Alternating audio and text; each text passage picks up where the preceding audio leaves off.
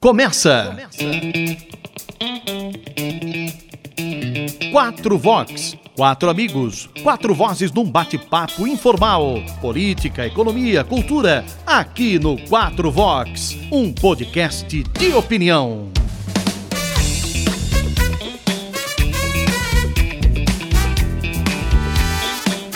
É isso, 4 Vox está começando. Final de semana tem 4 Vox. Final de semana no YouTube, no seu player preferido para podcasts, o 4 Vox. Eu, Marcelo Franchosa, Alexandre Castanha, Nando Pires, José Luiz Corte trazendo aqui mais um 4 Vox. Assine o nosso canal, pode curtir, pode comentar, participe aqui do 4 Vox. É muito bom saber que você nos acompanha, hein?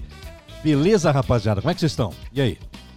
Fala Marcelo, fala Meu Corte, Deus. Castanha. Tudo sussa.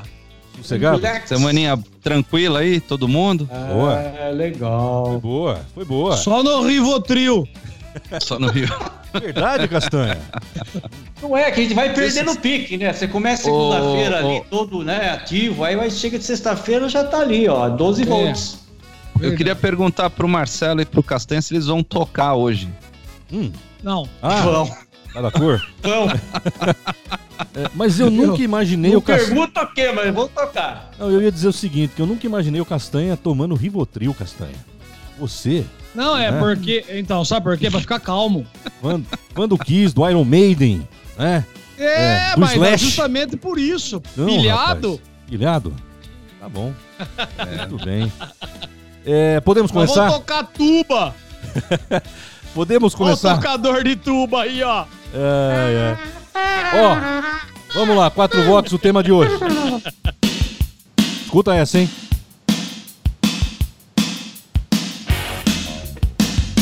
Vocês conhecem essa música, não conhecem não? É, a televisão deixou burro.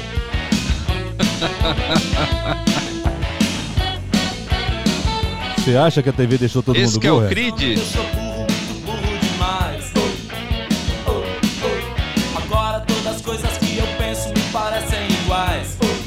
Já dizia Chacrinha, na televisão nada se cria, tudo se copia, e assim chegamos aos 70 anos dessa fábrica de sonhos, hein?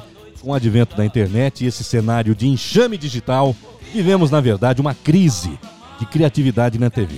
Se na internet o palco é livre para testar exaustivamente de tudo, na tela da TV, as novelas, programas de auditório, telejornais, humor, até o esporte parecem repetir velhas e surradas fórmulas. Mesmo assim, uma coisa é fato, hein? O brasileiro ama ver TV. Mas na era da internet, por que, que a TV virou alvo preferido dos ataques de parte dos internautas, hein? A TV consegue inovar? Uma mídia tão tradicionalista conseguiria inovar? A TV brasileira após 70 anos é o tema de hoje do nosso 4 Vox. Ô Crid, fala pra mãe.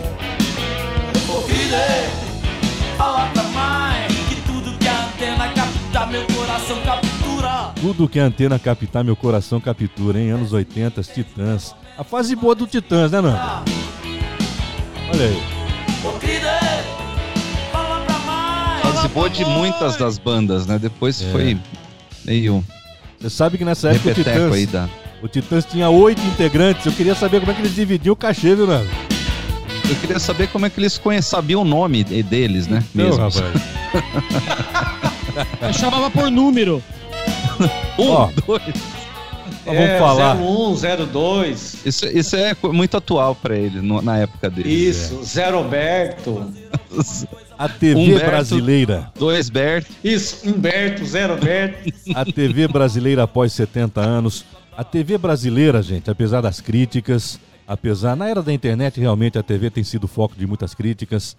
História de Globo lixo, que é um exagero. A TV Globo é uma das melhores TVs do mundo. A TV brasileira tem muita qualidade, tem bons profissionais. Mas, claro, como tudo, tem coisa ruim também, né? E aí, Castanha? TV brasileira após 70 anos. Que análise você Ah. faz, hein? Vamos lá. Olha, primeiramente eu quero dizer que eu sou entusiasta pela televisão, viu? Eu adoro televisão. Só que ao longo do tempo, assistindo programas de TV, nas chamadas TV, TV abertas, né? Eu confesso para vocês que ao longo dos meus 51 anos de idade e assistindo a TV por bastante tempo, porque eu adoro TV, mas eu cansei um pouco do modelo da, das TVs abertas, sabe? É, é, claro que eu comecei a assistir a TV na década de 70, né? Em 1979, eu tinha 10 anos e nós estamos comemorando aqui 70 anos de TV, muita coisa aconteceu, muitos programas maravilhosos surgiram, outras porcarias também surgiram, mas é interessante, o que me chama a atenção, é, eu digo isso porque eu repito, eu sou um fã de TV, mas cansado de, de programas, principalmente das TVs fechadas, programas pobres, é, por programas que é, de, de inteligentes não tenha nada, eu cansado disso aí fui buscar nas TVs fechadas algo mais inovador, programas mais atrativos, é, de toda ordem, tá? Tanto políticos quanto jornalismos, apesar de eu achar um, um, um canal à parte de jornalismo, porque o jornalismo, para mim, está bem contaminado, bem viciado com o momento, com o cenário mundial. É uma comilança de dinheiro fora do normal, do mundo jornalístico, pelo menos é a impressão que me passa. Mas tirando esse lado, a TV, para mim, é, me satisfaz e me satisfaz bastante. Né? Eu adoro a TV, gosto, mas ela ela ficou para mim, é, é, repito, ultrapassada, ficou é, desatualizada. Veio a internet com a TV e melhorou bastante para aqueles que têm essa opção de, é, junto com a TV, trans, trazer a internet junto com a TV. As smart TVs ou TVs inteligentes que dão o um nome aí, mundo afora. E isso trouxe uma nova utilidade para a TV. Uh, alguns poderiam dizer, mas isso não tem nada a ver com TV, né, Castanho? Isso tem a ver com a internet. É verdade, mas aí, para mim, existiu uma grande parceria entre não os programas de TV, mas e sim o aparelho de TV em junção, em parceria com a internet, que essa parceria para mim caseou muito bem. Né? Bom, então para falar da TV, falar um pouquinho de programas de TV, muitas coisas interessantes ao longo desse, desse da década de 70 para cá, que é principalmente a parte que eu assisti, muitos seriados, hoje seriados antigos, é, tinha um fundo tinha um fundo sempre educativo. Né? Você pode pegar os seriados antigos, a exceção de Sala Especial, que era uma porno chanchada, né? Super interessante também. Super interessante também. É, e o Nando tá falando assim, garoto, assim, o, Nando, o Castanho, o Nando tá falando assim, o que, que ele falou? O que, que ele falou? Nando é mais novo, né? É. É, pra quem era garoto da década de 60, o programa Sala Especial era o que tinha de melhor ai, ai. É. no mundo. No... claro, pô! Até o é, corto tá rindo, Todo mundo. É, ué. Tô... Eu não poderia deixar de falar da TV sem falar da, da, da sala da, especial, pro... né? Da sala especial, pô, né? Como é que vai? Da terça nobre é, dos essa, programas que marcaram. Essa é a hora que, que o cara marcaram. dá uma pausa no programa aqui no YouTube, vai lá no Google e digita Sala Especial. Sala Especial. é, pode consultar lá a era da porno chanchada. Existiu, é, viu? Existiu, claro que existiu. Ah, mas foram, foram programas. Uh, o próprio Marcelo iniciou, iniciou uh, uh, o programa falando, por exemplo, de um Chacrinha, e nós tivemos tantos outros pessoas excepcionais para a TV, muito ricos em cultura, mas não é o que eu encontro hoje, principalmente nas TVs, nas TVs abertas. Né? Chico Anísio, por exemplo, que foi um, um, um, uma maravilha à frente da TV, em todos os sentidos. Então a TV proporcionou ao brasileiro é, a possibilidade dele se divertir, dele se instruir porque de fato os programas, é, vamos chamar de antigos ou lá de trás, é, eles eram mais interessantes, tinham conteúdos é, bem definidos, é, com propósitos bem definidos. Hoje me parece que as coisas estão um pouco perdidas no cenário da TV. E aí eles tentam fazer uma espécie de catadão. Sabe quando você vai jogar bola e tem uma rempa de um lado, uma rempa do outro, e você faz um catado e joga a bola? É o que eu, é o que eu vejo da TV hoje em dia. Né? Nós temos eh, críticas a programas de TV, nós temos de, de toda ordem, programas que não instruem nada, é, que não. Principalmente a garotada sofre muito com isso, porque não tem nada é, que atraia e que eduque ao mesmo tempo. E é isso que se busca é, com a TV. Algo que atraia, né? E que também, ao mesmo tempo, proporcione algo de positivo. Ah, hoje, a exploração daqueles programas policiais, onde, onde né, é, mostra 30 vezes o mesmo tiro. É, eu, eu, não comungo com esse tipo de jornalismo, não gosto disso. É, a TV, para mim, tem que ser algo satisfatório, é, ainda, que, ainda que seja séria ou sério aquilo que nós estamos assistindo, mas tem que ser algo atrativo algo que consiga prender a atenção da população. O próprio futebol, o próprio futebol, que foi um atrativo de muito tempo, hoje até perde um pouco, um pouco da magia, não tanto pela TV, mas pelo próprio futebol, que pelos entendidos já teria sido muito melhor do que hoje. Então a TV também perde nesse conteúdo. Em resumo, eu acho que nós estamos perdendo, não é só a TV que vem perdendo qualidade ao longo do tempo. Nós, como pessoas, como seres humanos, é, é, a gente vem perdendo qualidade das coisas, a gente vem perdendo um pouco de senso, ou melhor, de bom senso das coisas. Então, não é só a TV, músicas, músicas, eu que sou um apaixonado por música, hoje faz sucesso as músicas de, das piores qualidades possíveis, pelo menos na minha visão. O Nando tá aí, músico, compositor, né? Pode falar com uma propriedade muito maior, mas isso veio com a TV, isso foi trazido também com a TV.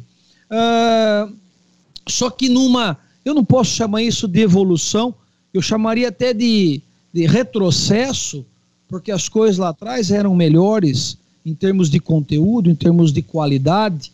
Então, é, ao mesmo tempo que eu fico feliz pela TV completar 70 anos, mas eu fico triste de outro lado, porque o conteúdo empobreceu. Né? Não se tem mais aquela TV é, educativa, informativa. É, pelo menos para mim, não tem mais motivo de eu ter ido buscar na TV fechada algo mais apropriado para o meu gosto. Né? Então, é, é, se de um lado, eu vou repetir, se de um lado a gente parabeniza, porque a TV é algo sensacional, a TV é algo fora do comum, uma criação maravilhosa foi a TV, pelo menos para mim. É, mas a evolução dela eu não comungo com essa mesma postura de positividade, de, eu não comungo, eu acho que a TV perdeu bastante. Prefiro a TV mais antiga, é, cujo conteúdo era diferenciado é, mesmo. Ah, então é assim, pela primeira, na primeira parte aqui do nosso 4 Vox, eu vou parar por aí, é, no sentido de, ao mesmo tempo, parabenizar a TV brasileira pelos seus 70 anos, mas com um tom ou com um ponto e vírgula de crítica já que não se criam mais coisas tão boas para se colocar no conteúdo da TV brasileira. Tá certo. O Nando, você sabe que o Castanha estava falando aí? Bom, opção hoje é que não falta, né? Em termos de televisão. Sim. Claro que você tem a TV aberta com poucas opções, é praticamente é, é, muito parecido o conteúdo das TVs abertas no Brasil. Mas quando você Sim. vai para o fechado, para assinatura, né? Se falar de streaming, então, hoje em dia você tem Netflix, e eu ia entrar nessa questão é, as inovações acontecem naqueles momentos mais difíceis, ou até mesmo é, menos esperados, porque chegou o Netflix aí e falou, ó, tá aqui, três temporadas desse, desse- dessa série para você assistir a hora que você quiser.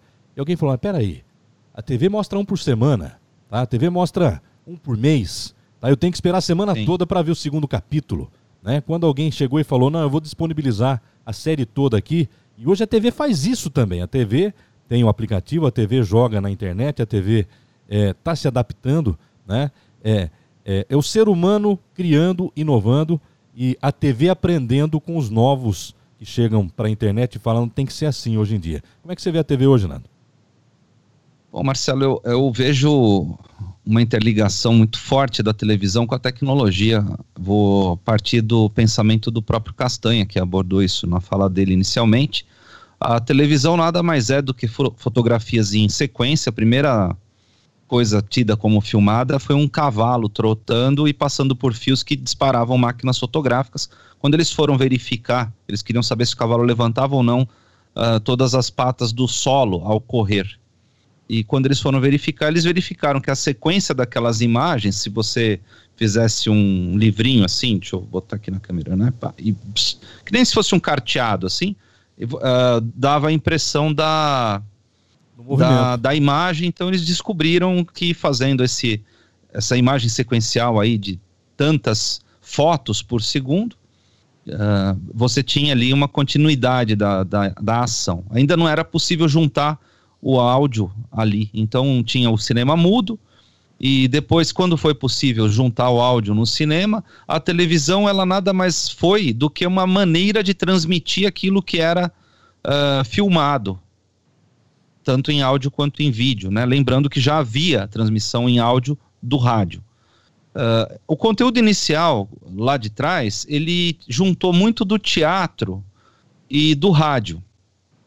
Então eram as cenas eram teatrais e os a parte vocal da televisão, a sonoplastia da televisão era muito ah, parecida com o rádio, a impostação de voz, aquela coisa mais taxativa, até que ela veio se tornando a ficar cada vez mais coloquial e acabou ficando hoje ah, muito plural em relação a- a- a- aos estilos, né?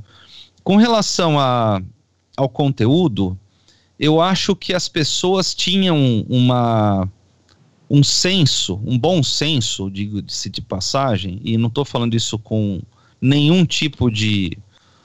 ah, quando você lembra de nostalgia, eu estou falando isso com, com bastante precisão mesmo.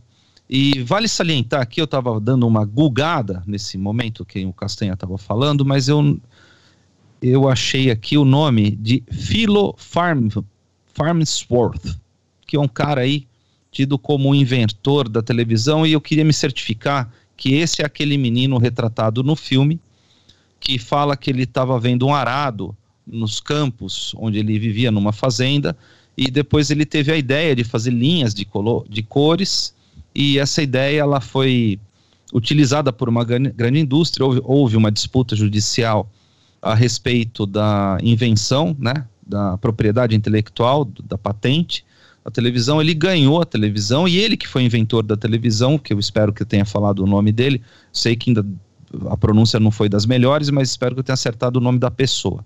Peço desculpa se não fiz certo. Ah, ele era um cara que ele mesmo, inventor da televisão, achou que aquilo era uma maravilha e que poderia servir para a educação, para pulverizar né, a educação e fazer ela chegar nos rincões. Então a televisão, para o inventor da televisão, ela era uma forma de EAD. E a EAD foi redescoberta com a internet, mesmo já existindo a televisão. Ah, quando que nós tivemos o primeiro caso de internet de EAD? Alguém tem ideia mais ou menos se foi há 5 ou 10 anos atrás que isso aí começou? O ensino à distância foi mais ou menos isso, né? 2010. Mais ou menos isso. É, foi na era 10, PT, né? foi na era PT. Não, o ensino à distância é mais antigo. Será? Não, mas aqui no Brasil, Não, basicamente. Não, com formação. antigo. Eu acho que o Nando tá falando uma formação acadêmica, né? Isso, Se você, exatamente. Se você fala do Não, não, tele... já tem mais de cinco anos. Já tem, assim, seguramente. Uns 10 anos? Vamos, Então. vamos fechar em 10 anos? Ser Por aí. pouco É, pra mas- mais, pouco pra menos. Vamos dar uma É de daí aí. mais. Mas você falou 2010. O- 2010? Foi, 2010, exatamente. Tá, v- vamos, vamos fixar 10 anos mais ou menos, né? 2010, aí, sei lá, 2008, 2012, não sei. Mas o, o- a finalidade primeira do, do- desse inventor, que foi em 1927, era essa. E a televisão ela se tornou um veículo de entretenimento que deixou o próprio inventor da televisão decepcionado com o uso e insatisfeito, eu digo até magoado. Eu não vi o filme, precisava ter visto esse filme. Foi muito recomendado e eu me comprometo a ver esse filme e chegar com esse conteúdo para os próximos debates, que eu sei que também vai passar pela, pelo crivo da mídia e da imprensa. E, bom, ah, diante desse- dessa decepção toda dele ter feito o que para ele parecia ter sido feito uma cagada, né? Da- pelo que os meus amigos que assistiram o filme dizem, né? Ele perdeu o controle sobre a televisão, a televisão se tornou um negócio monstruosamente popular, enormemente importante e decepcionante no sentido do uso que foi dado a ela. Ah, que, e aí ele só retoma essa, essa conexão ah, positiva de um bom sentimento com a televisão em 1969, quando ela transmite o pouso da primeira ah, excursão à Lua. Então, ah, demorou muitos anos para ele se reconectar à própria invenção. Eu acho que a televisão ela tem um tom populista terrível, terrível. Ela serve de Desculpa, eu tô com uma alergia terrível também. Ah, tá muito seco. E ela, a televisão, ela serve de massa, de, de produção de massa de manobra. Nós tivemos aqui ah, redutos eleitorais como se tinham nos rincões do Brasil, aí norte e nordeste, lá no meio do, do nada, que se ia de ônibus, caminhão, catar os eleitores para votar, nós tínhamos isso de uma forma aspergida pelas cidades, onde a televisão criou-se esse bolsão, bolsão de, de, de eleitores, né? Tanto é que a gente vê a quantidade de televisivos eleitos. A gente vê isso bastante, inclusive. Que a televisão ela, ela, ela acabou tendo uma conexão muito forte com a política. E enquanto isso houver, da, do, do cara que trabalhava na televisão se tornar político, esse cara sabe o potencial da televisão. O político que está lá, que também não é da televisão, também sabe, porque ao longo dos anos isso não é novidade para ninguém. E aí compra-se, ah, porque a televisão é mídia, não é imprensa, tem diferença, né? Ninguém se liga nisso. Mas mídia é uma coisa. Mídia pode fazer o EAD, pode fazer o, a imprensa, pode fazer propaganda, pode fazer ah, a exibição de filmes de entretenimento, programas de música, qualquer coisa. Ela só transmite o conteúdo. Então, ah, ah, ao falar de televisão, a gente aborda toda essa, essa diversidade enorme potencial dela, que é uma mídia. Não, não, não se prende às coisas. E quando a- a- a- as empresas, eh, incluindo as empresas de mídia, e incluindo nas empresas de mídia os departamentos de jornalis- jornalismo e incluindo também o- o- os veículos de imprensa se tornaram uma mídia, porque precisavam vender anúncios. Quando tudo isso se tornou um modelo de negócio visando lucro, e aí perdeu-se o crivo do, do que seria um conteúdo mais ou menos elaborado, mais ou menos verdadeiro, mais ou menos útil, e se tornou ah, com o propósito de eu vou agradar o meu público para aumentar meu público, para ter anúncio e para quanto mais gente eu tiver vendo, mais os anunciantes me procuram, eu cobro mais caro e vou ter mais de procura de anunciantes, então vou lucrar mais. Quando isso se tornou a televisão, isso se tornou o jornal, isso se tornou a rádio, isso se tornou a revista, aí eu volto à minha tese inicial, desde o primeiro programa, que é aquela que fudeu, fudeu, porque, eh, infelizmente, ah, com ah, o propósito final de lucrar, a coisa degringolou, né? Então, é, acho que é basicamente isso. Ah, nesse primeiro momento eu falo isso, e eu queria salientar das televisões abertas um- uma coisa, porque eu, eu, eu vejo sempre as televisões abertas, eu dou uma conferidazinha, e eu não sou um telespectador de TV aberta, mas eu vejo o que está acontecendo nas televisões abertas. A única que eu assisto mais é a TV Cultura, a qual recomendo, porém, ah, eu queria salientar a quantidade de televisões abertas que estão nas mãos de igrejas. É uma coisa impressionante. Você sai da, da igreja e cai no templo. Você sai do templo e cai na igreja. Você sai da igreja, cai no templo, do templo na igreja. Aí você vai na Globo, você vai no SBT, você vai na cultura e volta no, a fazer o ciclo das religiões. Eu, que, eu, que é uma coisa que aconteceu, está presente nesse momento do Brasil. E por fim, para terminar, eu queria dizer que a Smart TV, que, que o Castanha também já falou, nada mais é do que um tabletão, né? É um tablet gigante aquele troço.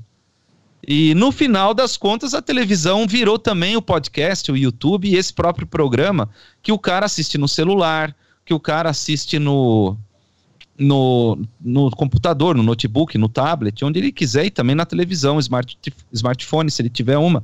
Enfim, quase todo mundo tem. Então, é, é uma convergência de fatores para uma tecnologia que dá um potencial para se fazer determinadas coisas, né? É basicamente isso. É, eu indicaria para quem está acompanhando o podcast aí, quiser saber um pouco mais sobre a história da TV, o início da TV no Brasil, o livro do Fernando de Moraes, que é o Chateau, o Rei do Brasil. Tá? Se alguém gosta de ler, se prepare, porque é um calhamaço.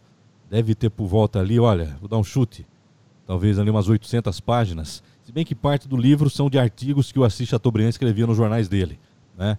Além da história, da biografia do Chateaubriand, que foi o cara que trouxe a Você leu, né. Marcelo? Eu li. Esse livro tem quase 30 anos, viu, Nando? É muito antigo.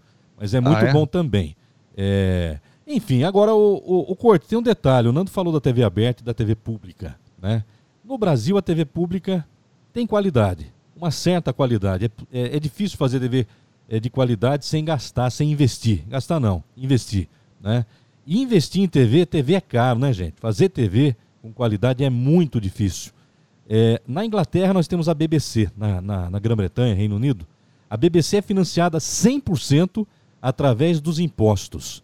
Tá? O É uma cidadão, referência no mundo todo, né, Isso. de conteúdo. o cidadão inglês, escocês, irlandês, ele paga mensalmente, não sei se é na conta de energia elétrica, de telefone, uma pequena taxa que financia a BBC, que aí sim é, é bancada. Já tentaram fazer isso no Brasil, se eu não me engano, até com a TV Cultura também, criar uma taxa aqui no estado de São Paulo.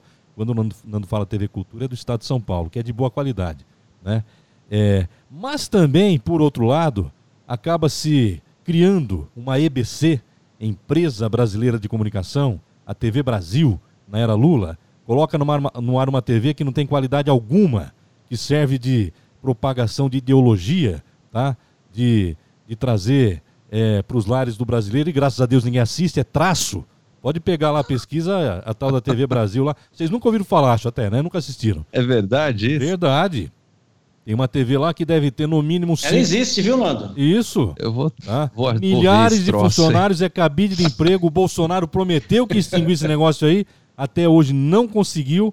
E também, quer dizer, a TV também serve é, de, de ferramenta para fazer política, infelizmente. Marcelo, posso fazer uma pergunta para você antes de você Claro. passar para o corte? Vai lá. Eh, Você que está sabendo das pesquisas, por exemplo, a TV Câmara, a TV Justiça tem audiência?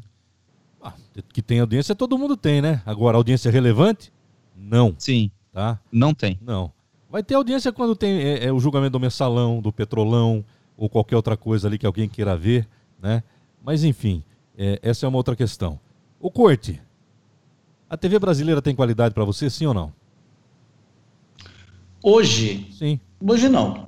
Hoje não. Veja, se você pegar lá atrás, hoje, exatamente 18 de setembro de 2020, completa 70 anos. Inaugurava-se em 1950 a TV brasileira.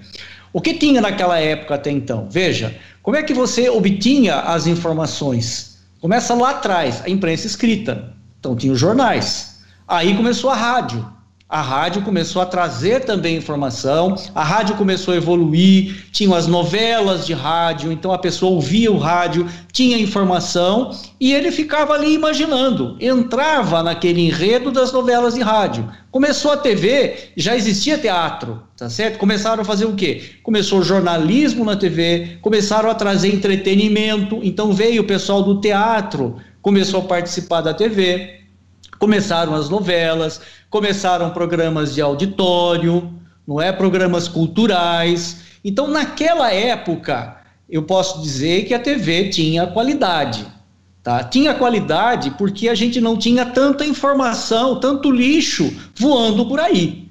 Essa é que é a verdade. Nós tínhamos uma situação, uma época completamente diferente do que nós temos hoje.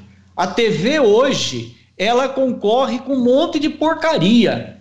E para ela ter a mesma audiência, para ela ter a mesma penetração de toda essa por, que toda essa porcaria tem, aquilo que as pessoas veem diretamente, diariamente, através da internet, Facebook, outros meios de comunicação, a TV baixou o nível, infelizmente.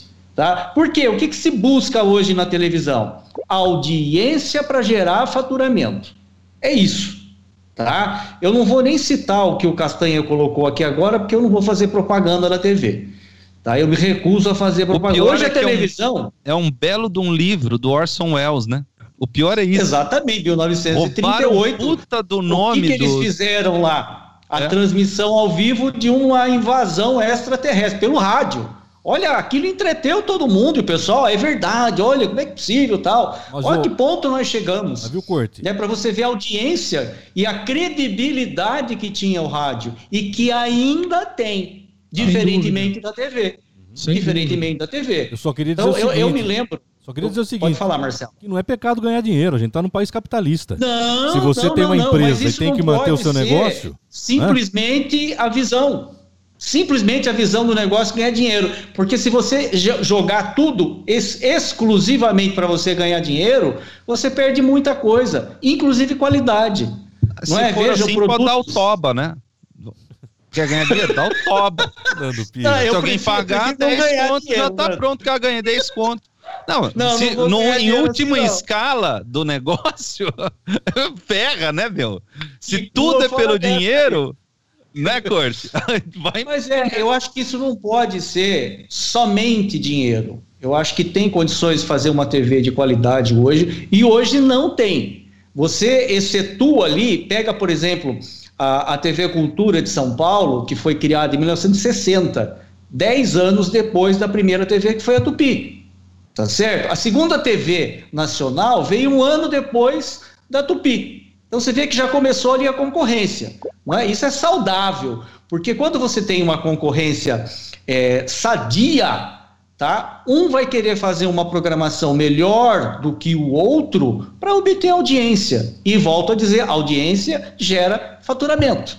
Tá? Hoje a gente tem muito lixo na televisão, por quê? Porque, lamentavelmente, boa parte da população adora ver lixo na TV. O cara tá afim de ver lá o vizinho brigar com outro vizinho, os caras se pegar no meio do programa ali. Eu quero é BMA. Eu vim aqui para fazer o DMA. E aí vai lá, o cara dá uma burdoada, no cima, aí vem a mãe junto, casos aquele quebra-pau, casos de família. É, esses absurdos que a gente. Eu me recuso a ver eu, isso na televisão. Eu hoje. gostava da parte que quando atirava sapato no outro no programa do Ratinho.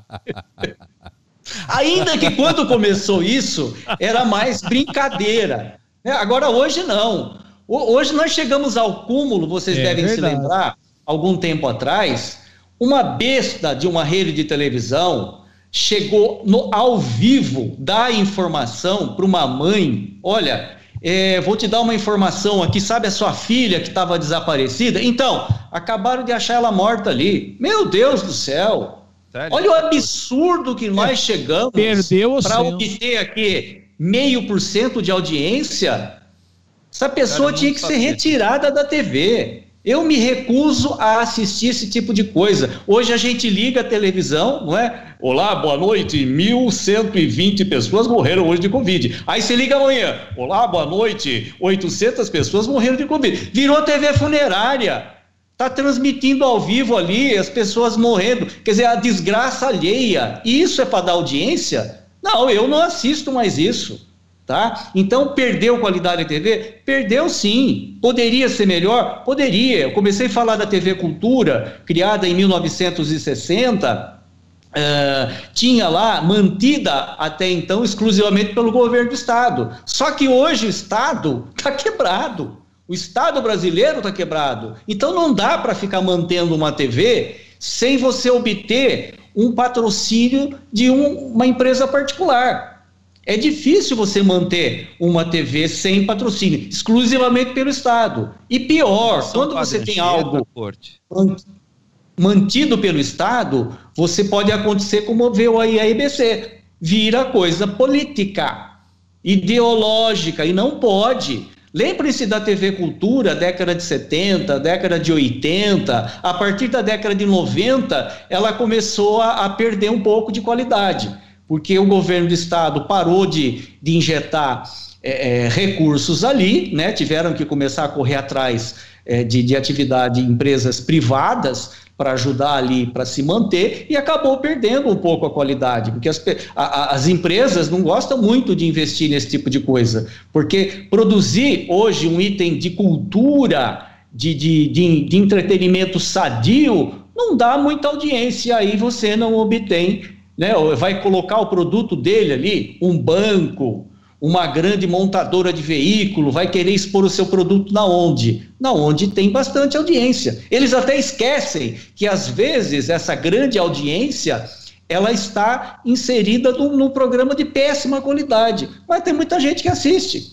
Vejam aí os, os programas que transmitem é, as baixarias ao vivo, né? Confinam as pessoas lá numa fazenda, numa casa e ficam transmitindo ao vivo ali cidadão, é, os dois fazendo sexo ao vivo ali, o que a gente assistia na sala especial, né? É, muita simulação. A gente verdade, não, você. A gente tinha isso. Você. Ah, você assistia também, vai. Vai me dizer que você pesquisou isso no, no Google. Aqui, ó, ó, esse é irmão desse aqui, ó. Tá bom. Então Ô, são Corte, só filmes que a gente via ali. Que me ocorreu. De- A Fundação deixa eu só Padre fechar. Anchieta não Não era a- a transmitia mante- porno a mantenedora da É a TV Cultura? mantenedora, mas é Isso. do governo do estado. É uma fundação pública. Isso mesmo. Ah, é pública. é. é pública, não é privada, não é? Então veja, é, eu não me lembro agora quem foi o governador que chegou e disse o seguinte: olha, é, se não conseguir investimento do setor privado, nós não vamos dar mais nada aqui do setor público, não é? Porque antigamente era tinha lá patrocínio Banespa patrocinava, mas na época o Banespa era do governo do estado. Então direcionavam as estatais para fazer patrocínio aí, não é? Então hoje, é, infe- infelizmente, vai atrás da audiência, né? É, a partir do momento que essas grandes empresas deixarem de pensar um pouquinho simplesmente em lucro, lucro, lucro, lucro e mais lucro, a coisa talvez mude. Mas aquela TV de antigamente, hoje fica difícil de ter. Porque eu comecei a falar lá do. Da, a informação vinha com jornal, depois veio com a rádio, depois passou a dividir espaço com esses dois meios aí, ah, junto com a TV. Eles pautavam aquilo que era notícia durante o dia, tá certo? Hoje a coisa é completamente diferente. As notícias hoje, elas acontecem, são dadas em tempo real, através de redes sociais, não é? A própria internet, é, desde que você consiga filtrar, você pode até ter informação de qualidade, mas você tem em tempo real. Então imagina um jornal impresso que vai sair no dia seguinte para dar as informações do que aconteceu hoje. Quer dizer, você já está um dia atrasado. Então, é, você fala assim, nossa, mas é inconcebível, né? Eu vou ler um jornal amanhã que vai dizer o que aconteceu hoje, sendo que hoje eu entrei na internet e eu já vi tudo aqui. Olha que situação. Então, os, os jornais, os meios de comunicação, eles têm sempre que se reinventar. E esse é o grande problema que a TV brasileira acabou encontrando. Essa reinvenção perdeu qualidade. Infelizmente, perdeu qualidade. Hoje, o que a gente vê na televisão são baixarias em cima de baixarias, porque boa parte da população adora ver esse tipo de coisa.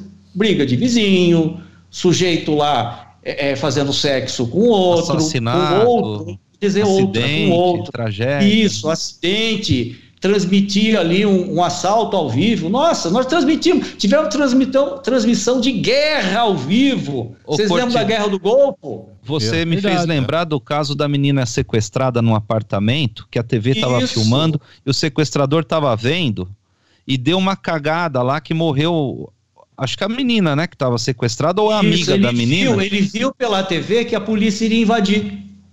Não teve, Então, teve né? a TV é, é, deveria estar prestando um serviço público e acabou bagunçando. Porque é difícil hoje você é, é, segurar um repórter de televisão, né, principalmente televisão e jornal, porque esse pessoal quer o quê? Eles querem dar o furo no bom sentido. Ele- Eles querem ser aquela pessoa que, Quer olha, dar fazer o quê, Corte? Bolsonaro Dá um falou furo. isso, deu problema, Eu hein? falei que era dando toba que eles conseguiam de Você- dinheiro. Vocês estão me interpretando mal. Eu falei. Eu, Puro 30 jornalístico. mi- sei lá, 10 minutos atrás eu falei isso aí. Eles querem ser aquela pessoa que, por exemplo, olha, eu dei aquela informação que derrubou o fulano de tal, derrubou um governador, derrubou um prefeito, derrubou um presidente. Eu dei aquela informação que, ó, primeiro cara que mostrou aqui um, um presidente sendo preso.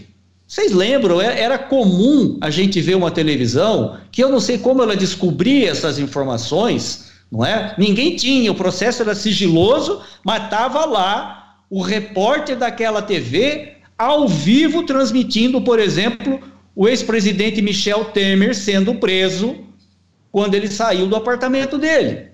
Tá lá, olha, o ex-presidente Lula acaba de ser preso aqui. O cara tá filmando. Se bobear, ele estava junto com a polícia ali dentro do apartamento.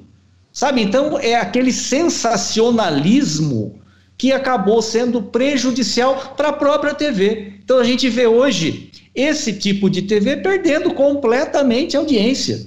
A gente vê aí uma grande TV é, demitindo seus principais quadros, tá? Em, em função de quê? Perdeu audiência por conta disso. Não soube se reinventar. E pior que isso, começou a fazer ideologia, começou a atuar de uma forma eh, política prejudicial.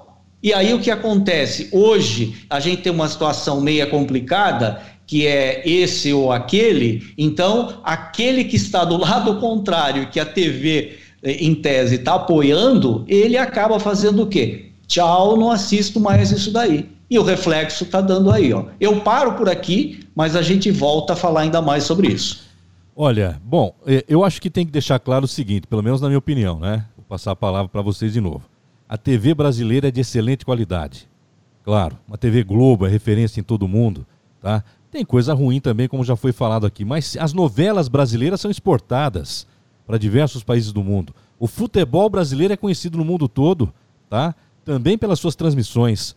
Aliás, o Brasil tem os melhores narradores de futebol do mundo. O povo copia lá fora o gol nosso aqui, tá? Se você for ver é, mundo afora, buscar as narrações, são cópias dos narradores brasileiros, que são, que dizer de um, de um Galvão Bueno, que muita gente critica, mas é ótimo. Luciano do Vale, já falecido, excelente, né?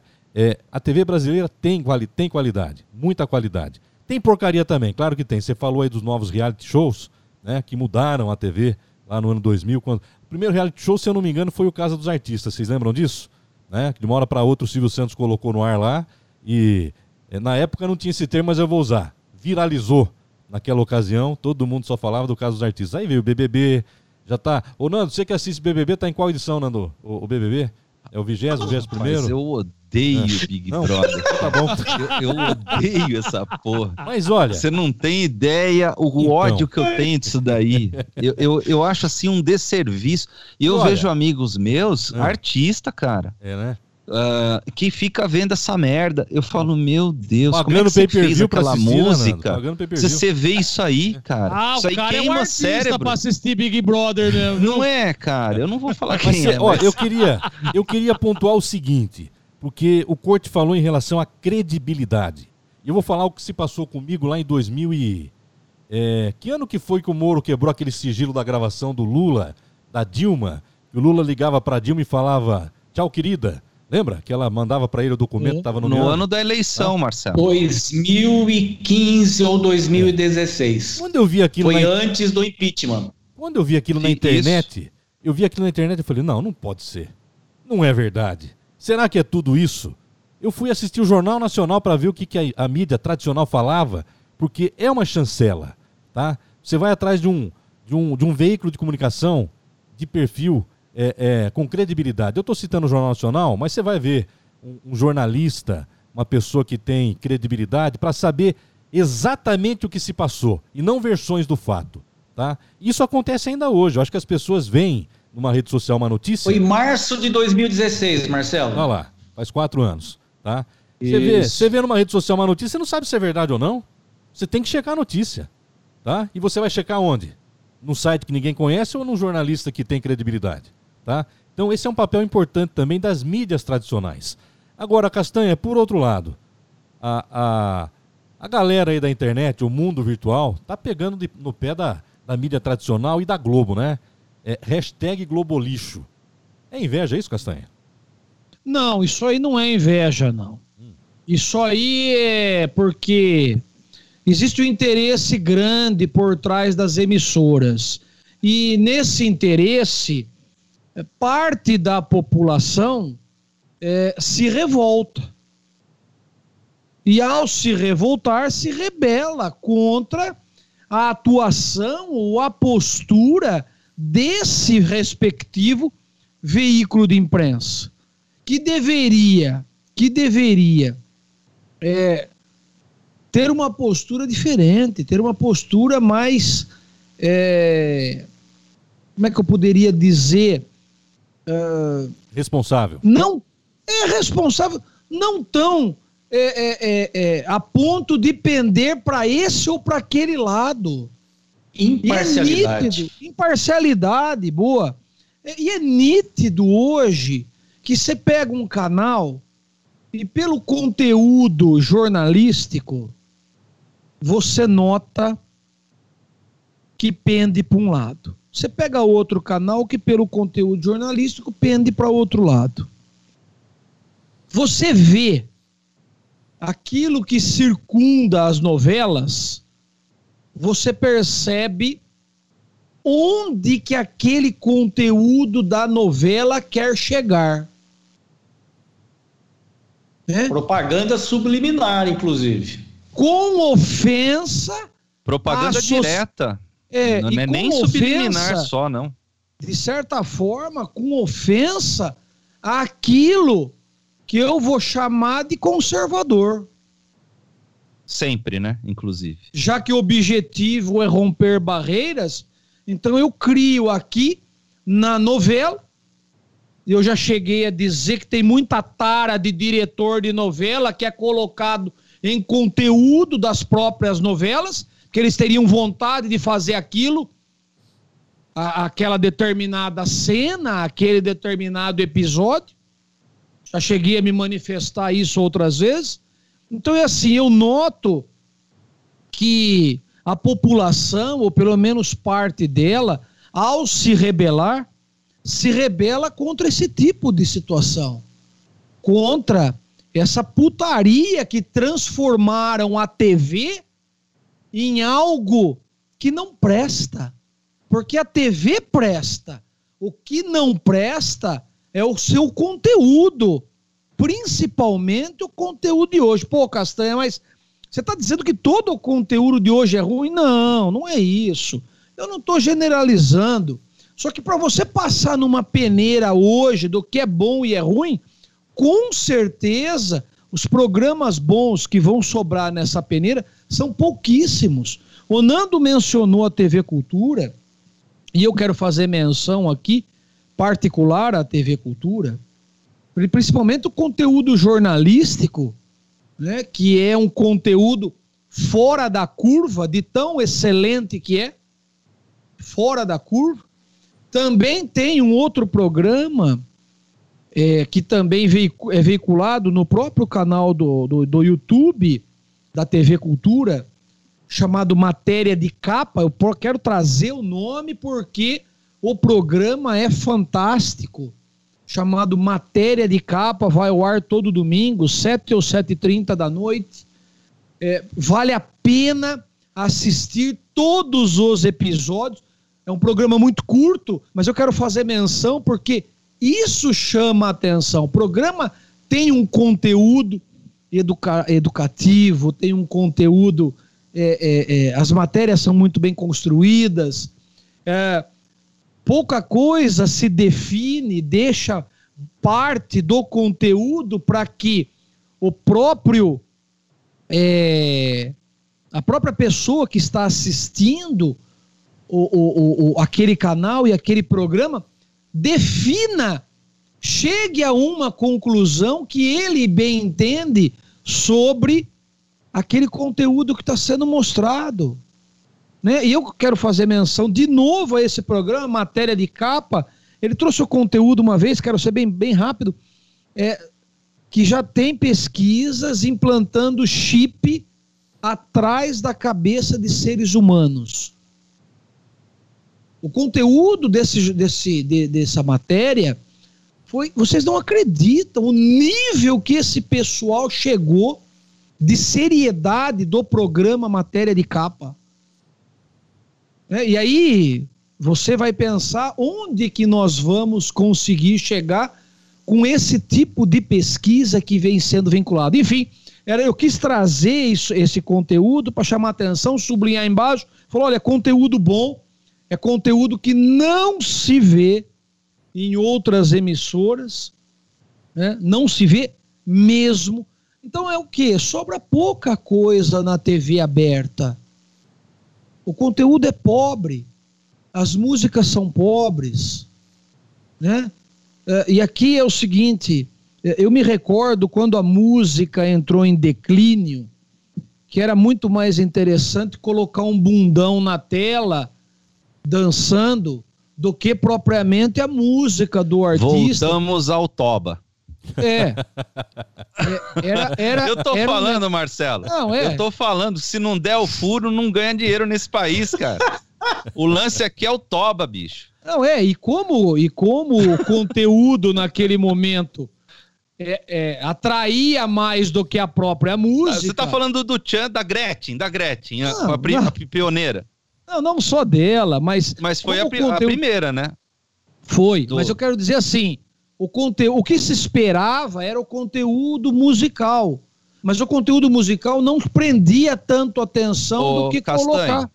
Quando a Gretchen aparecia na televisão, meu pai queria mudar o canal, cara. Eu, eu sequestrava a televisão, não tinha o, o não tinha o como é que chama, o controle remoto. Então Sim. eu ia perto da televisão para não deixar ele mudar o canal. E minha mãe ficava: tira dessa vergonha! eu queria Mal ver a bunda sabe da Gretchen. ela no que virou esse O problema, aí, Nando, é que você não podia nem falar assim. Você não podia nem falar, eu quero ouvir o solo de guitarra que tem nessa música, pô. né? Não tinha É, nada não- naquilo ali, né, cara? E, e é Só tinha a interessante. bunda porque, dela. né? Porque satisfazia, inclusive nós, na condição de garotos da época, satisfazia, era aquilo que a gente gostaria de ver. Mas o conteúdo, da, o conteúdo musical era uma porcaria. E aí nós vi, entramos num declínio que aí saíram é, é, as bundas, entrar, entrou outra coisa ruim também. Ruim. Então, é, é, hoje nós temos as coisas de pior qualidade. Era preferível ter deixado as bundas. Sabe? Que era muito melhor. Hoje tem os MCs aí. Da... Gente, é o fim da picada. Exibindo em televisão. Meu Deus do céu. É coisa ruim. É pobre de conteúdo. E a televisão traz isso. Mas eu vou, eu vou querer aqui é, fazer Tem um uma. MC que eu acho muito bom, viu? É. MC Silêncio. M silêncio. Se ficasse em silêncio esse pessoal, MC era muito mais interessante. Era muito mais. Mas a culpa não é da televisão, a culpa é de quem produz esse tipo de coisa e leva para a televisão. Né? É, é, isso vale a pena a gente lembrar o quanto que Santos Dumont sofreu ao ver que os aviões serviram também para despejar bombas na guerra. Isso acabou com o Santos Dumont. Ótimo televisão- exemplo, Castanho. A televisão é a mesma coisa. Ótimo exemplo. A Que é o televisão uso da guarda... tecnologia para uma, uma- finalidade completamente diversa. Exatamente.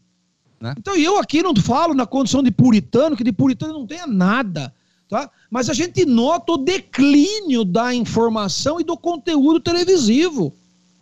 O Marcelo mencionou a questão das novelas.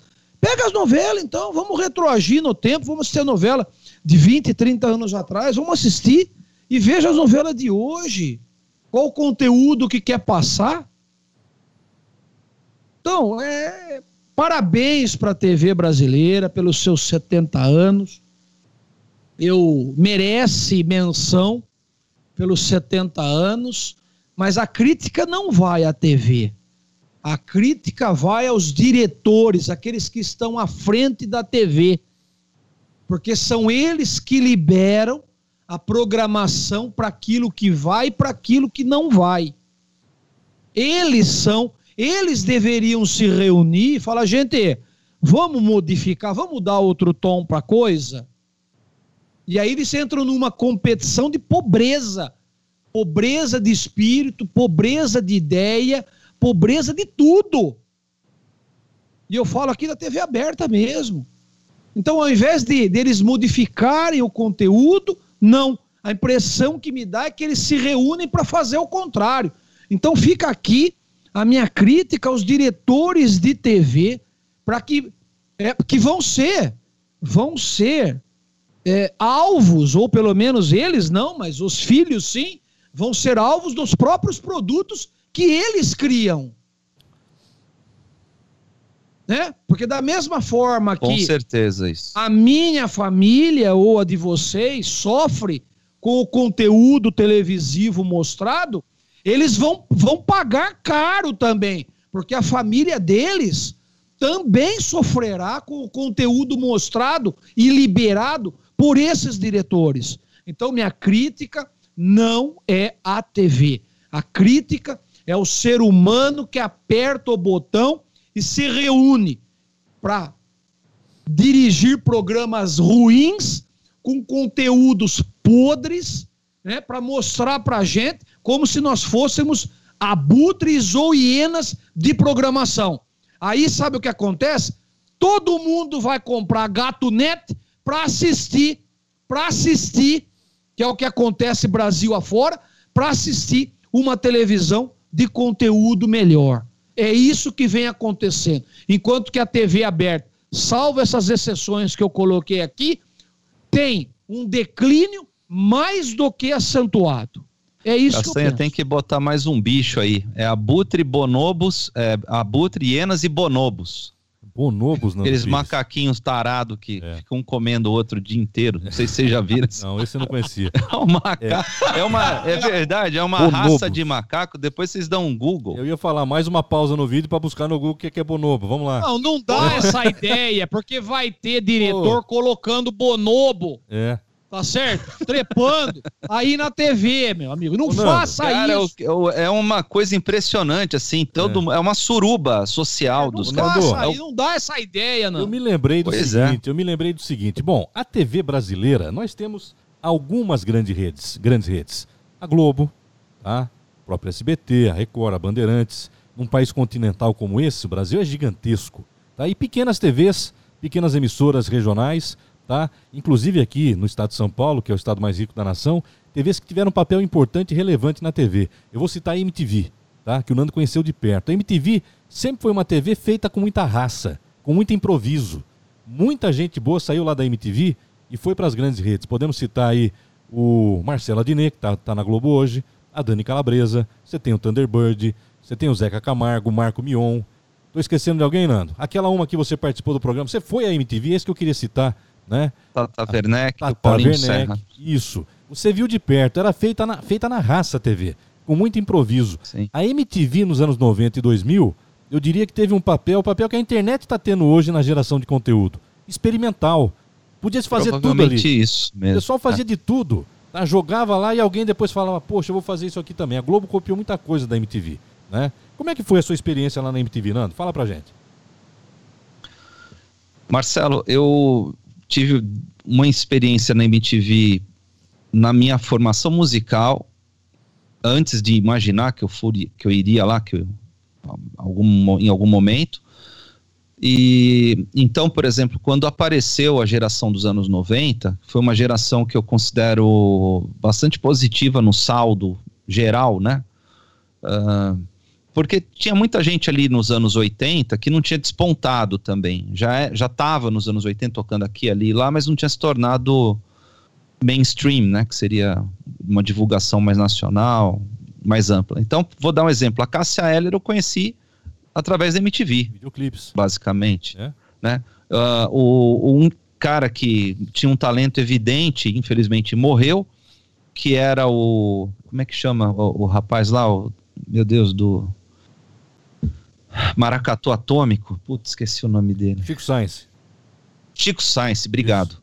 Chico Science eu considero um cara inovador do ponto de vista musical e também do, do ponto de vista poético, porque ele trazia a realidade lá do Mangue Beat, que era o, o movimento deles, que a gente, aqui no, no, Sudeste, a bem da verdade, é que a gente é desconectado do que está acontecendo no Pará, por exemplo. Eu Sim. acredito que lá talvez eles também sejam desconectados do que esteja acontecendo em Santa Catarina. Né? Ontem eu estava vendo que o, o governador da, de Santa Catarina também está sofrendo um processo de impeachment.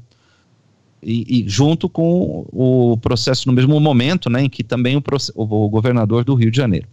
Mas enfim, é, é, o Brasil é muito grande, né? Então as realidades são muito grandes e, e foi muito interessante ver um cara lá do, do movimento Mangue Beat aparecer na MTV e eu tomar conhecimento daquilo, o Rapa apareceu, aí veio, vieram vários nomes, veio o Skank, veio o J Quest, um monte de gente apareceu em função da MTV e circulavam uh, e, e, a, e, a, MTV ela ela deu, deu muita vazão a, a, a, esses movimentos nacionais e internacional. Veio todo aquele movimento grunge, né?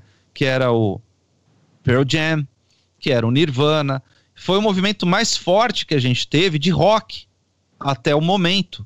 O último movimento grande de rock foi o, o, o dos anos 90, que eu estou me referindo aí. Os demais movimentos, agora está uma coisa muito grande do sertanejo que se mantém, e do funk, que veio também, uh, e internacionalmente do, do pop, né, com Lady Gaga, esse pessoal todo. Agora, então a MTV me influenciou musicalmente, pelo que eu ouvi os caras fazendo e tocando. Mas eu já ouvia muita música antes. E depois foi assim, uh, depois da internet, porque MTV é pré-internet, eu, através do Twitter, eu lá atrás eu comecei a fazer, a escrever para um jornal uh, da cidade de Araras e para uma revista, eu comecei a me comunicar com as pessoas e eu me comuniquei com o Paulinho Serra e ele começou a me seguir, eu também a ele. Ele percebeu que eu era um cara que eu, eu não estava falando bobagem, eu estava publicando mais uma vez entre o seu próprio argumento aqui, uh, meio que eu, uh, eu fazer parte de um veículo instituído, né, oficial de imprensa, me dava uma, uma credencial, uma qualificação, e muita gente me recebeu por conta disso. Depois eu escrevi para a Gazeta de Pinheiros, uh, aliás, é, Tribuna de Pinheiros, Gazeta de Santa Amaro, um monte de, de, de outros veículos, até para a UOL. Mas o, o lance de fazer parte de um, de um veículo constituído é, dava uma força imensa, porque o blog, Marcelo, tinha muito picareta, muito cara que falava que ia no show para ir no show só, para curtir, tomar um monte uh, e botar três fotos. Tinha, então tinha muito esse lance como eu tinha que fazer um texto, tinha que, ah, enfim, depois a própria Rádio Clube também me credenciou muitas vezes. A partir disso, o próprio Clube da Música ficou gravado, agora os podcasts, a pessoa consegue ter uma, uma ideia, né, do, do que é o quê. São pessoas que estão dentro da televisão, são artistas a quem eu, eu, eu procurava. E aí, a convite do Paulinho Serra, ele falou: pô, cara, você toca rockabilly, vem pra cá fazer uma participação no Trolla lá, mas foi assim eu fiz a participação, fui convidado para ir mais uma vez ou duas, e infelizmente a MTV entrou numa bancarrota que eu não sabia que ela já se encontrava há muito tempo nessa bancarrota. Aí estou falando mais a gestão da MTV mesmo, financeiramente. Uh, e por isso que, olha que coisa maluca, né? Vocês lembram de um produtor musical, um senhor de uh, cabelo e barba? Era tudo uma coisa só, que chamava Miranda, gordo. Miranda, chegou a fale... faleceu, faleceu recentemente, né? Recentemente. Faleceu. E Isso, jurado de faz uns cinco anos, acredito já. É. Eu, eu conheci o, o, Miranda e conversei com ele na padaria da MTV, que tinha uma padaria na, na esquina, inclusive deu uma pizza muito boa. E, e ele falou, cara, essa merda vai falir se só tiver humorista aqui. E eu tava até, na época, eu fiquei quieto, porque o cara é o papa da, da produção musical brasileira, né? E eu ouvi, tive a humildade de ouvir, né? E depois faliu. e quando faliu, eu falei, puta que pariu. Como é que esse cara adivinhou isso aí, né? Claro que ele tinha informações e tudo, eu não tinha nada, eu tava chegando ali naquele momento. Mas foi muito interessante ver o quanto a MTV ela se sobressaiu pelo humor, que era aquela onda do stand-up que tava na, na, no YouTube também, que é, todos eram youtubers, né? Esse, todos esses. É, era junto Danilo Gentili, junto Rafinha Basso, junto Dani Calabresa e tal, e todos faziam as apresentações num bar, que eu cheguei a ver vários shows, mas nunca toquei, que chamava ao vivo. Lembra que vocês viam tijolinho à vista atrás, escrito ao vivo? Não sei se vocês viram isso. Ao vivo era o nome do bar. Pois é. E então teve tudo, toda essa história aí que eu meio que presenciei, né, como espectador. Mas o Paulinho abriu as portas para mim, um cara que eu tenho um carinho imenso e a gente mantém contato até hoje. A Tatal só tive contato breve na gravação do, do programa, mas ela tem uma velocidade de, de pensamento para gerar, sacanar, sacanear as pessoas assim e tirar saídas e fazer piadas que eu acho impressionante a Tatá, assim. Uh, agora, Marcelo, o que, que eu lamento? Eu lamento que não tenha mais uma MTV, sabe? E é uma, marca, é uma ninguém... marca mundial, né, Nando? Você vê que a MTV no mundo todo continua, aqui no Brasil é que não vingou, né? Vingou 20, 30 anos, pois mas é. fechou as portas. Então, eu lamento que não tenha uh, uma MTV com a força que tinha, né? Uma MTV capaz de dar vazão para uma produção nacional, sabe? Porque não é fácil você ir no Faustão, cara. Não é fácil você ir no Raul Gil. Não é fácil você ir no Silvio Santos. É foda. Quem tá lutando aí e quem acha que é, é fácil, não é fácil. Não é nada fácil. Entendeu? Não sei se tem jabá, se não tem jabá. Tem gente que fala que tem, tem gente que fala que não tem. Não faço, não sei, não vou entrar nesse mérito. Mas assim, fora isso, é, são, é, a, a, o assédio para ir nesses programas é o Brasil inteiro, porra. São 200 milhões de, de pessoas com tocando o telefone, mandando e-mail, mandando fita, demo, sei lá, para ir justo ali. E para a gente não parecer, puxa, oi Castanho, desculpe. Só uma parte, só para dizer o seguinte, tem muitos programas que tiveram seu início numa emissora e o programa era espetacular, o cara era de um, uma formatação e aí ele muda para outra emissora, ingessam o cara, né? Ele vem com outra roupagem, vem e fica uma porcaria. Isso é comum acontecer no meio televisivo. Né? Você, vê, você vê um programa, você fala, meu, puta programa. Né? 10 o programa. E aí compra o cara, o cara vem a peso de ouro, põe uma roupa nova, tudo, mas estragam o cara 100%. Acontece. Aliás, Castanha, puxando o seu gancho, eu que a gente falou muito da TV Cultura, né? E Isso. eu queria dizer que na questão musical, para mim, por exemplo, o Bem Brasil, você lembra desse programa que Sem dúvida, a, a, claro. um show ao vivo com uma galera ao, ao, vivo, todo e mundo ele, vendo de graça. É, normalmente era no Sesc. Então, é, esse programa, é uma... É, essas, esses musicais eram filmados ao vivo no Sesc. Exatamente, cara. Não tem mais, entendeu? Que é um programa que faz falta. É, o Bem claro Brasil, que, que, era da TV Cultura. Um outro programa que domingo era da TV de manhã. Cultura, domingo de manhã, é, que faz uma puta de uma falta, não sei se vocês vão lembrar, um programa mais antigo, mas acho que vão lembrar, chamava Fábrica do Som.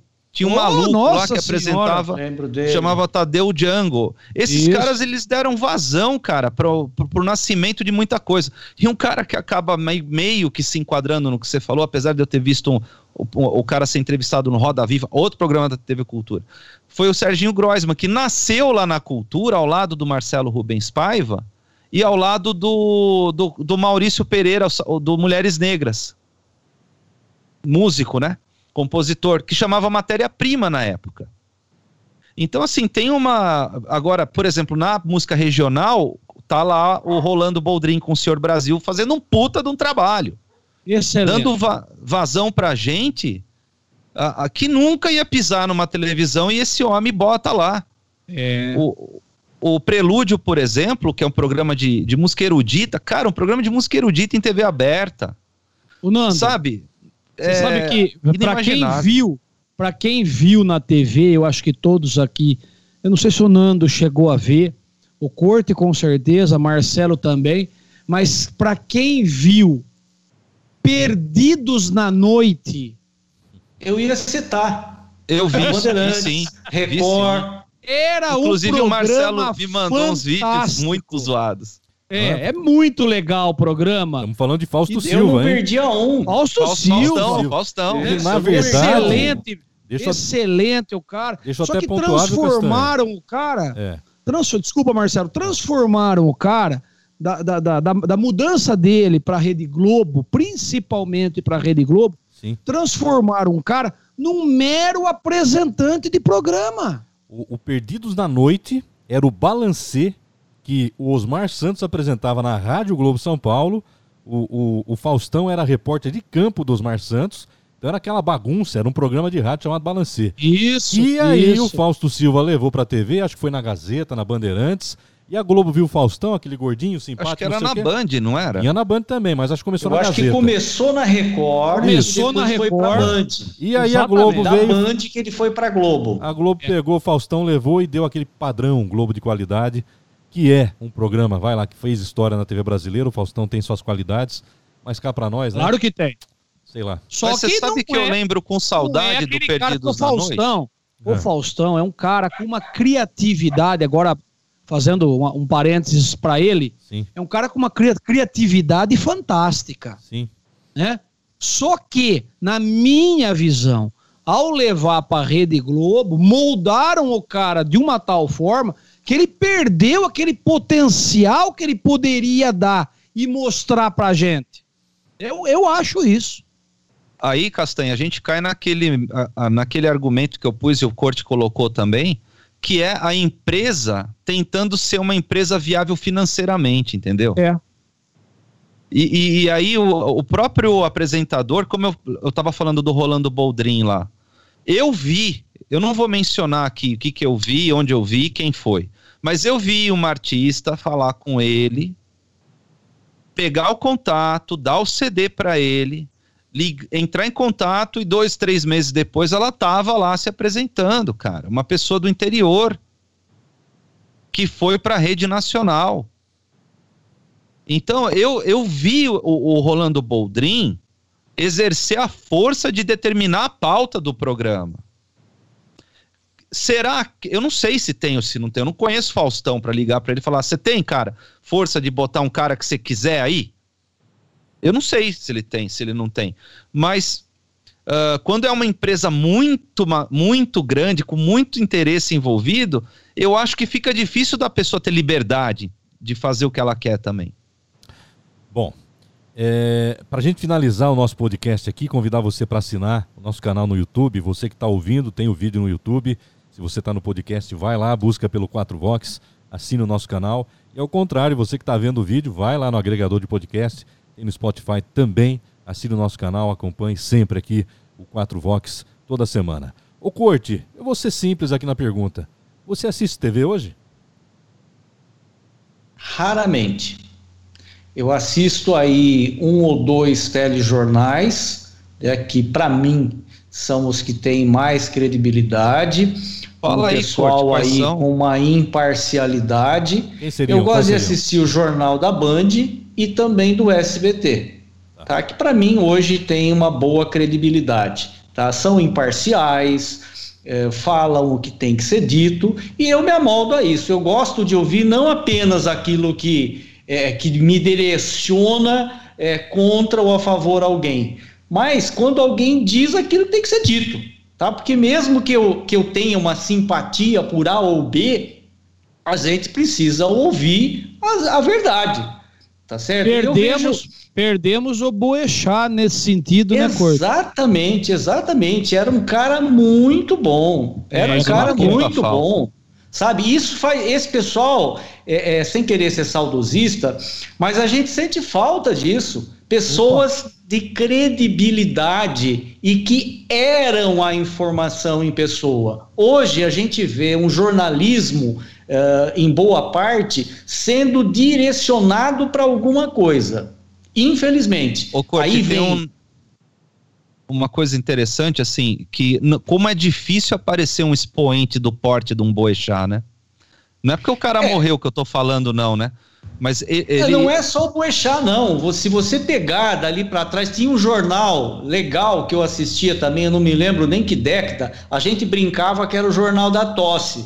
Passava na Record. Jornal da um Record, pessoal- ao meio-dia. É, tinha um- mas tinha um pessoal ali com gabarito, Nando. Não sei se você chegou. Eu acho que eu não assistir, lembro Da sua disso. época. Não, Nando não Murilo lembrar. Antunes Alves. Esse cara era Nossa fantástico. Senhora. Esse cara era do fantástico, gente. Ele era uma Betting. enciclopédia em pessoa. Jomir Betting, são gente muito Cara, boa do jornalismo, Paulo sabe?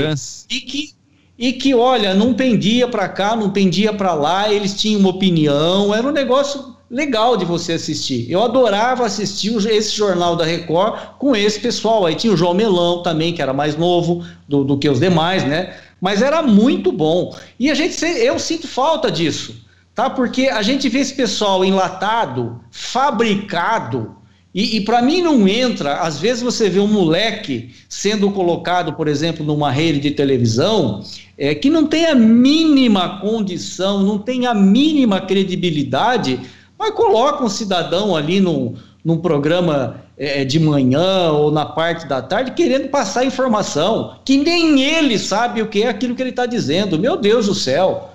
Então, esse pessoal aí, dono de rede de televisão, também precisa é, é, pensar um pouquinho. Precisa acordar não é? pra vida, né? acordar para a vida, gente. Não é possível. Então eu sinto realmente falta desse pessoal aí, não é? É, e é difícil quando você tem uma rede que trabalha com uma linha. Então eles não deixam a, a- o, o apresentador, não é? Ele ter opinião própria. É complicado. A gente viu recentemente é, com, com alguns problemas que teve um apresentador aí da Globo, eu acho que foi o William Bonner, que o pessoal começou a, a, a, inclusive, questioná-lo. Eu não podia mais sair na rua porque estava sendo xingado, ofendido e tal. E eu, se eu não me engano, ele disse o seguinte: não me confundam com a empresa, tá certo? Só que tem um detalhe: seguem a linha da empresa. Então a linha da empresa é essa, eles não podem fugir daquilo. Então aí é complicado, porque direciona e aí você acaba confundindo, o público acaba confundindo a pessoa com a empresa que ele está trabalhando. É? E acabam direcionando é, essa raiva que eles ficam da, da empresa com qualquer um que trabalhe nela. Isso é complicado. Tá? Então, a, só que tem muita gente que você não vê independência. Eles não têm opinião própria, e se tem é aquela opinião da empresa que seguem aquilo ali. Eles não saem daquilo ali. E é complicado isso. Um, cidadão que, que se preza a fazer jornalismo, ele precisa ter independência.